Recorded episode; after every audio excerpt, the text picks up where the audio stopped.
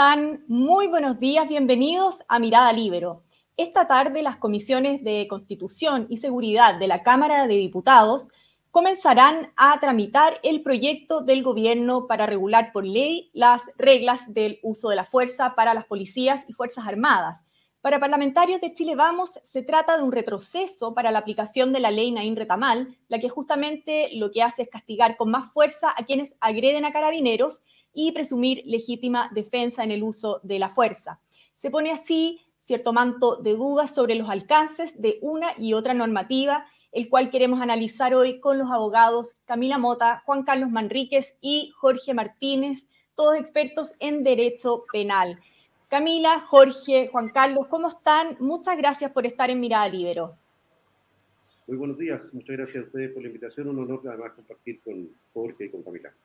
Muchas gracias. Para nosotros también es, un honor y la invitación nos pilló un poco de sorpresa porque estábamos todos atareados en otras cosas, pero por supuesto que si nuestra eh, modesta opinión sirve para ir orientando eh, la opinión pública, para nosotros es muy importante transmitirla. Claro que sí. Claro que sí, justamente la idea es un poco ir dilucidando y entendiendo esto, porque llevamos algunas semanas girando en mm. legislación, en temas de seguridad, pero una pregunta clave que empieza a hacerse la ciudadanía ahora es, eh, cuando ya tenemos las leyes, es qué pasa con su aplicación. Y aquí entra lo del reglamento sobre el uso de la fuerza que se va a comenzar a discutir hoy. Y quiero partir preguntándoles... Eh, Juan Carlos, a usted, eh, ¿qué valor agrega esta normativa, la del reglamento del uso de la fuerza, y si pone en riesgo eh, la aplicación de la ley Nain Retamal? Mire, es un tema tremendamente interesante y de una profundidad y una extensión que creo todavía no se ha vislumbrado. Es muy relevante, voy a tratar de explicarlo brevemente así. Mm. Es cierto que efectivamente existe una aparente y yo creo que real contradicción entre normas de ley Naín Retamal y la propuesta legislativa de reglas de uso de la fuerza. Mi impresión es que no se debe eh, a un juego político, eh, sino que se debe simplemente a esto, a que las reglas de uso de la fuerza que se presentan hoy día como proyectos quedaron redactadas antes de Naín Retamal. Entonces, de allí que no converse. ¿Cuál es el punto? Naín Retamal, por ejemplo, tiene un adelanto muy importante en el artículo 150, que definía premios ilegítimos, que seamos honestos, era un delito bastante vago e impreciso. Se dice lo que no es, que es tortura, pero no se dice lo que es. Entonces, ese espacio que estaba siendo llenado, a mi modo de ver, por una interpretación técnicamente eh, errónea, extensiva, en mala parte, extrayendo de reglamentos que no eran decretos supremos dictados conforme a la Constitución y reglamentos de aquellos que establezcan deberes específicos intrapenales para los funcionarios, y entonces se estaba configurando un delito sin ley. Y la única fuente del delito y la pena es la ley. La INRE tiene un elemento importante porque desde el, desde el día 10 eh, que se publica hacia adelante, el delito de apremios ilegítimos dice expresamente la parte objetiva del tipo penal que se integra además por impresión de reglamento. Y un último tema. Fíjese que hacia atrás también tiene un efecto retroactivo benéfico esa norma, porque aquellos que fueron condenados haciendo configurar el hecho con un reglamento que no integraba una ley, podrían, de acuerdo al artículo 18, pedir la revisión de las condenas. Y además, lo mismo ocurre con la legítima defensa privilegiada, porque el asunto es, si el hecho que se dio por probado coincide con la nueva ley, esta puede aplicarse hacia atrás como retroactividad benigna y eso es un principio que nuestra Corte Suprema ha establecido. Y un último dato para no, no, quedarme con toda la palabra. Perdone que le interrumpa, le voy a pedir hable un poquito más fuerte porque también, sí. Para ver Muchas gracias. Mire, y, lo otro, para, como le decía, para no monopolizar el uso de la palabra, efectivamente, eh, la RUF, o reglas de uso de la fuerza, no entregan la claridad que hubiéramos querido, independientemente que están eh, redactadas antes de Naim Tamal. ¿Por qué? Porque dejan un espacio demasiado amplio nuevamente a lo que se llama la potestad reglamentaria derivada. Si es una ley, esa ley deriva otra vez al Ejecutivo o a otras autoridades dictar reglamentos para complementarla. Y si la ley es demasiado amplia, el reglamento, aunque venga por derivación del Congreso, vuelve a tener el mismo problema de eh, crear una regla y no una norma. Eso es técnicamente muy importante. Entonces creo que va a haber mucho debate legislativo en RUF para poder darle expresión y acotar el espacio para Camila, Jorge, ¿cómo ven ustedes esto mismo? Eh, ¿Pone en riesgo la aplicación de la ley Nain Retamal, este, este reglamento? A mí me parece que efectivamente hay, eh, hay ciertas contradicciones que pueden ser influyentes en uno y otro cuerpo legal.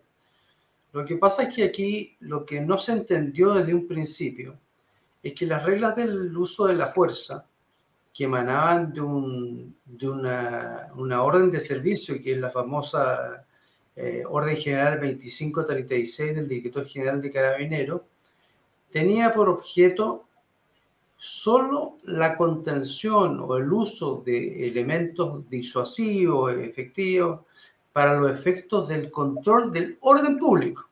Claro. Nos parece que eh, la ley va mucho más allá de ello porque lo que protege la ley es la función policial. El orden público es una parte de la función policial. Por lo tanto, no la lo que ocurría en la práctica es que las reglas de uso de la fuerza en general no eran aplicadas porque se referían solo al orden público y en general eh, Carabineros hace más que eso, más que función del orden público, hace una función policial. Entonces, ¿qué es lo que ocurría? Se señalaba paradójicamente la formalización, y Juan Carlos lo sabe, se, se decía que había un reglamento, el 1832, que no era una ley, sino que era un decreto, pero, pero sin embargo los carabineros no habían actuado conforme a ese reglamento y en virtud de eso, no obstante que habían sido objeto de violencia, eh, bombas molotov y una serie de otros ataques, no obstante de eso, el fiscal omitía toda esa parte e iba directamente a la formalización. Y ahí eh, se caía en algo que para nosotros era clave, para los defensores. Carabineros cada vez que sale a actuar en beneficio de la comunidad, a cumplir una orden judicial o bien a restablecer el orden público, lo hacen en virtud de, un deber colectivo, de una, lo que nosotros llamamos con Juan Carlos un interés preponderante, es decir, un bien jurídico colectivo que es la seguridad de la sociedad y las personas. Por lo tanto, ellos están protegidos por lo que se llama una causal de justificación que siempre existió en la ley chilena. Lo que ocurre es que esta ley, Naim Retamal, lo que hace es precisar más aún el contenido y el alcance de esa causal de justificación, que por lo demás los fiscales en las formalizaciones nunca se refirieron a aquellas causales de justificación, lo que hacía que la formalización, esto es un poco técnico, discúlpenme, ¿eh? la formalización en realidad solo se refería a un elemento del delito que es la tipicidad, pero no le explicaba al juez el contexto en que se producía eso, ni además que el carabinero estaba actuando conforme a la ley, es decir, está bajo un manto de impunidad que, lo, que le da la causal de justificación que hoy día existe, existe, ¿no es cierto? Ya expresamente existe eh, bajo eh, la figura de una eh, legítima defensa calificada. yo tengo mis reparos respecto a los nombres, pero lo importante es que existe. Existe y hoy día se expresa. Antes quedábamos sujetos a dos interpretaciones muy complejas. Una, muchos jueces de garantía no aplicaban sencillamente el Código de Justicia Militar ninguna norma que privilegiara a, el actuar de carabinero en defensa del interés social, porque señalaban que en virtud de la ley 20.447 publicada en el gobierno de Piñera, se había eh, derogado, ¿no es cierto?, la intervención de los civiles en los procesos militares. Y entonces, eh, cuando uno planteaba esto eh, en los tribunales de garantía, el juez de garantía normalmente decía que no era aplicable esa ley en su fuero, cosa que nos produjo una serie de problemas y que esta ley sí tiene ese beneficio que corrige y las reglas del uso de la fuerza en realidad no entran en ese ámbito. No tenemos el texto definitivo, pero es, es de una tremenda importancia lo que le estoy señalando. Claro. O sea, sí, Justamente, y quería preguntarle a Camila, de hecho, a ver si puede profundizar un poco en eso, que también es el, también lo que nos interesa eh, conocer su opinión de, los tres, es si eh, esa, em, es, es, posible la claridad y unidad de criterio entre fiscales y jueces respecto a estas normativas. A ver, eh, primero yo encuentro, eh, por una parte, que las reglas de uso de la fuerza siempre, desde el 2019 a la fecha, la han ocupado la mayoría del Ministerio Público para poder imputar delitos. Entonces ocupan estas reglas de manual del uso de la fuerza para encuadrar ciertos delitos y saber si que efectivamente Carabineros eh, actuó fuera de este protocolo o no. Y lo que ocurre, a juicio mío, es que básicamente mm, hay ciertas diferencias efectivamente en la aplicación de la ley Naim y efectivamente en las reglas del uso de la fuerza. Es, muy difícil para los funcionarios de carabineros que están en terreno, ejerciendo la labor de orden público, poder discernir efectivamente si es que están encuadrando su actuar dentro de las reglas del uso de la fuerza. Me imagino que claramente un, un, un PNI o alguien que tiene que ir eh, a defender, por ejemplo, un cuartel, el poder discernir si efectivamente está eh, su actuar dentro de eso es, bastante difícil. Entonces creo que el nivel de el nivel de que van a tener tanto el Ministerio Público como los tribunales para poder encuadrar todas las figuras tipo del delito va a ser muy difícil. Va a ser muy difícil, pero creo que, em, como también señaló Juan Carlos Manrique, no se trata de un tema tanto político, sino que se trata de poner básicamente eh, el protocolo de la fuerza, del uso de la fuerza y la ley para poder ver cómo van a convergir las dos, que va a ser un poco, a mi juicio, bastante difícil. Y eso eh, me imagino que va a ser eh, tarea tanto de los abogados que van a tener que estar litigando y poder tener una, una, relación más de convergida con, los, con el Ministerio Público y los jueces de garantía. A ver, pero entonces, dilucidando un poco, Juan Carlos, ya que Camila también aludió un poco a lo que, a lo que usted decía, em, entonces, ¿hay o no, va, a haber o, no un problema en la aplicación de, las leyes? O sea, no, finalmente, claro, o sea, necesitamos eh, primero que estén cada una eh, por separado bien definidas, ¿no? Eso es lo que entiendo un poco de lo que hemos estado conversando. Pero ¿se podrá lograr esta unidad de, criterio? Mire, bien, lo que usted dice es central. Yo creo que no es que se pueda, se debe. Y voy a decir quizá algo un poco fuerte desde el inicio. La INRETA es una ley y tiene efectos retroactivos pro e imputado desde que se promulga, de acuerdo al artículo 18 del Código Penal. Desde que se publica, tiene otros efectos, algunos de los cuales también son benéficos y retroactivos, y particularmente de claridad. Como ha explicado bien Jorge, Naín Retamal tiene una causal eximente especial, que es la legítima defensa, digámoslo, específica, para no ponerle otro nombre, ¿no verdad? E incluso para los casos de personas que actuaron usando el arma de cargo fiscal, fuera o, en la tesis de los fiscales, del reglamento o de las normas administrativas de uso del arma de cargo fiscal, fíjese que también podrían alegar un beneficio retroactivo en Naín Retamal porque ya es ley ¿Cuál es eso? Si usted creyó que estaba amparado en una agresión por una agresión ilegítima y la repelió, y el tribunal le dijo que no, y hubo dos de tres requisitos que se dieron por probados, igual puede alegar la INRETAMAL para rebajar la condena impuesta hasta dos grados porque es una eximente incompleta. Y eso nadie lo puede dudar, de tal manera que ahí el resto sería confundir a la gente. La INRETAMAL es una ley, rige y debe aplicarse sin ningún amparo. Lo segundo es que las reglas de uso de la fuerza, como bien ha explicado Jorge y también Camila, en principio están destinadas a control del orden público y seguridad, que estaban a nivel administrativo, hoy día a nivel de ley. No debiera haber allí un tope y decir, mire, las reglas de uso de la fuerza, si llegan a ser ley, van a derogarla y está mal. Son dos cuestiones distintas. Lo que ocurre es que va a tener que darse, y perdóneme esto, un debate muy fino, muy serio en el Congreso. Y esto que le voy a decir, perdóneme, puede ser muy fuerte. Mire, la mera desobediencia no convierte a un carabinero en delincuente, ni a ningún funcionario público se incumple una norma administrativa. Deben cumplir una norma, una ley. Y hasta ahora, esas normas de uso de, de la arma de cargo o las de reglas de uso de la fuerza, en el contexto en que se dieron, no eran ley. Por tanto, no son delincuentes. Eso es lo que quiero decir hablando. Suena fuerte, pero así es. Podrá ser por otro tipo penal, podrá ser por lesiones, podrá ser por cuasi delito, pero no por apremio ilegítimo y menos por tortura. Jorge, ¿y usted eh, cómo avisora también la discusión en el Congreso? Eh, Juan Carlos decía que esperaba que fuera una, una discusión muy fina, digamos. Eh, ¿cómo, ¿Cómo la ve usted y qué esperaría?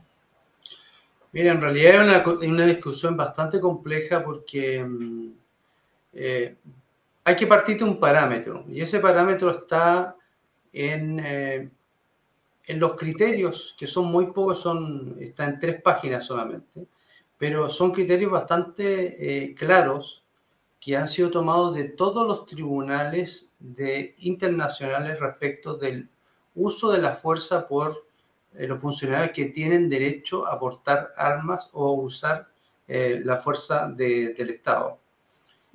Lo más notable es que cuando uno lee esos parámetros internacionales, sí que se lo puedo hacer llegar si quiere, eh, lo primero que dice, y que sí lo recoge esta ley, es que la primera obligación del Estado es la protección de sus policías. Una cosa notable, cosa que no se ha dicho en cuatro años en este país.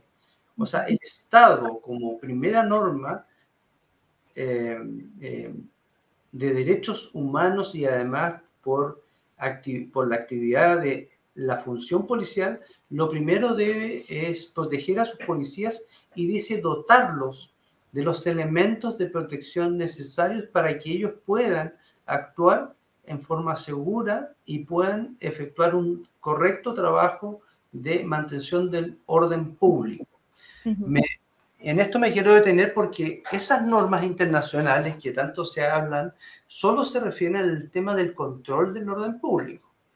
Y después viene la bajada de ese principio rector respecto de la situación o la actitud que tiene que tomar, la conducta que debe seguir el jefe del dispositivo, porque recordemos que aquí quien está actuando en la calle normalmente no es un general, no es un coronel, no es eh, una persona de alto grado, sino que normalmente o un mayor o un capitán. Y es él el que tiene que tomar la decisión en fracciones de segundo, milésima de segundo, porque los, las protestas sociales o los movimientos de desorden social son sumamente dinámicos. Y él en el segundo tiene que decidir se aplica. Gases se aplica. Un medio disuasorio igual o de mayor intensidad que los gases, o en definitiva, si la cosa, eh, si la situación se convierte en peligrosa para los carabineros y la gente, esto nunca hay que olvidarlo porque el carabinero está ahí para proteger a la gente y, la seguridad de las personas y las cosas, bueno, aplicará otra medida más, eh, más, más lesiva. Pero en definitiva, quien debe tomar la decisión es el jefe del dispositivo. Y eso hay que dejarlo claro. Hay que dejarlo claro que la persona que está operando, para usar un término real militar, pero que no se usa en la jerga policial, la policía habla de la escena, eh, el ejército habla del teatro de operaciones. Quien está operando ahí es él, es él el único responsable que debe tomar la decisión de si aplica tal o cual elemento, pero lo que nunca puede hacer, y esto es la gran crítica, lo que nunca puede hacer es retirarse, porque el Estado no puede ceder espacios públicos. Está prohibido para los funcionarios policiales ceder espacios públicos. Entonces, ellos están obligados por mandato constitucional a ejercer el uso de la fuerza, no pueden, por deber de Código de Justicia Militar, y, Juan Carlos sabe, retirarse si no reciben una orden expresa en ese sentido, y ellos deben recuperar el espacio público, porque el espacio público es, de todos los chilenos y es su deber constitucional recuperarlo. Entonces, esta discusión va a ser una, es una discusión muy técnica, muy fina, y yo espero que hayan asesorías importantes por parte de, de, de, los distintos parlamentarios, porque técnicamente esto se debe discutir en serio con especialistas. Ahora, y una última pregunta ya para ir cerrando, una última pregunta para los tres en realidad. Eh, se refiere también eh, a cómo va afectando el clima político, eh, el clima de opinión pública en la aplicación de estas leyes. ¿Por qué se los pregunto? Porque hoy día, por ejemplo, nosotros en el Libro publicamos una nota que da cuenta de un vuelco en el caso judicial de un carabinero eh, que había sido condenado por apremios ilegítimos, acusado por la fiscal Chong y el Instituto Nacional de Derechos Humanos en eh, un caso en el Liceo 7 hace, eh, bueno, en el marco del 2019, perdón.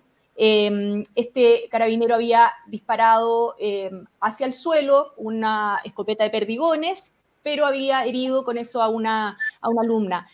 este vuelco judicial da, da cuenta de quizás un cambio en eh, la opinión pública, en el ambiente. ¿Cómo va afectando esto a las decisiones que van tomando fiscales y jueces?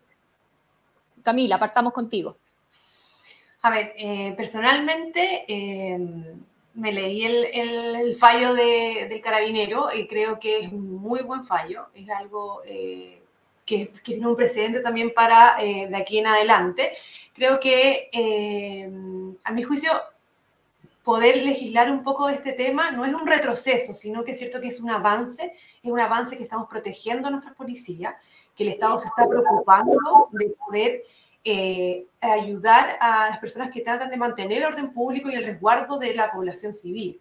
Entonces, a juicio mío, yo creo que eh, efectivamente eh, tanto Ministerio Público, jueces y, la población va a entender un poco estas normas y poder eh, utilizarlas el mismo criterio y uniformes para con el fin de que se persigue, que es básicamente que no ocurran los hechos que han ocurrido semanas anteriores de, de, de los delitos en contra de carabineros, y eso sí también sirve para que el Estado sepa que es minuto también de proteger a las policías y también a, eh, a la población de que no ocurran más estos ataques. Perdí la, el audio. Juan eh, Carlos, vamos contigo. Mire, yo, yo creo que mm, las ministras que fallaron en ese caso lo hicieron muy profundamente y estudiaron muy bien el asunto. Las ministras lo que hacen al resolver ese asunto es decir que el tribunal oral, al fundamentar su sentencia, cometió un error y es que entregó, eh, digamos, consideraciones contradictorias sobre el ánimo con el cual habría actuado ese funcionario, si era dolo, si era imprudencia, si era un ánimo avieso de querer dispararle a alguien, o simplemente ese rebote podría ser considerado hasta un uso imprudente de arma de fuego. Esto es un cuasi delito Entonces la Corte lo que hace es anular al decir, mire, esta sentencia no está debidamente fundada porque la sentencia condenatoria está sometida a un estándar mucho más alto que el de la sentencia absolutoria. Entonces, en eso los jueces también, no digo que vayan tomando la temperatura ambiente, política o social, pero sí son muy estrictos en aplicar la ley a los hechos y no tratar de estirar los hechos ni doblarle la nariz a la ley para hacer que la cosa sea algo distinto a lo que es. La Corte fue muy clara para este caso tan grave y este tipo penal tan grave como es apremios ilegítimos, un tipo de grado de tortura, hay que tener un nivel de fundamentación muy claro y alto. Y aquí no había ese estándar de claridad, no quedaba claro si era dolo, si era malicia, si era culpa, la sentencia no puede permanecer en pie y en el fondo eh, hay que llevar un nuevo juicio. Y ahí viene el tema. ¿Ese nuevo juicio va a ser una nueva oportunidad de condena por lo mismo o en realidad el asunto se va a discutir más ampliamente? El mismo esta impresión creo que se va a discutir más ampliamente ante un tribunal no inhabilitado y los eh, argumentos y el contexto que se dio para el primero quedaron completamente desfasados. Eso va a tener que verse en otra realidad. Jorge. Bueno, a, a, mí me parece que la, la ley Nain está mal desde el punto de vista de, de la sociedad y de los chilenos en general, produjo una respuesta a una inquietud muy sentida de la ciudadanía eh, respecto de la situación grave que está viviendo el país hoy día en temas de seguridad. Y, respecto del fallo en sí, eh, esto habla un poco del trabajo imperfecto que ha hecho el Ministerio Público respecto de entender de que estos delitos requieren un, un dolo bastante eh, grave y especial. No cualquier conducta es constitutiva del delito de premio ilegítimo o de tortura o bien de vejámenes, como muy bien dice Juan Carlos.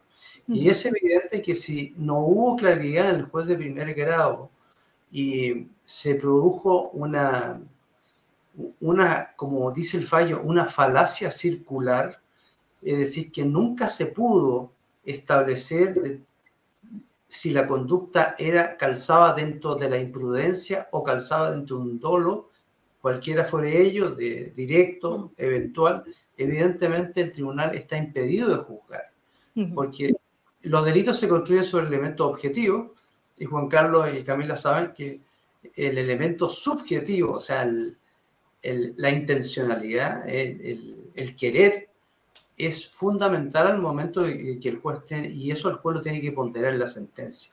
Por lo tanto, aquí ha habido actuaciones erráticas, se dijo siempre de que el apremio ilegítimo requería siempre todo lo directo, y la fiscalía fue muy eh, rigurosa en eso y, y, causó mucho daño a la libertad personal de Carabinero en esas circunstancias. ¿Esperaría entonces que eh, usted que se revirtiera de alguna manera esto?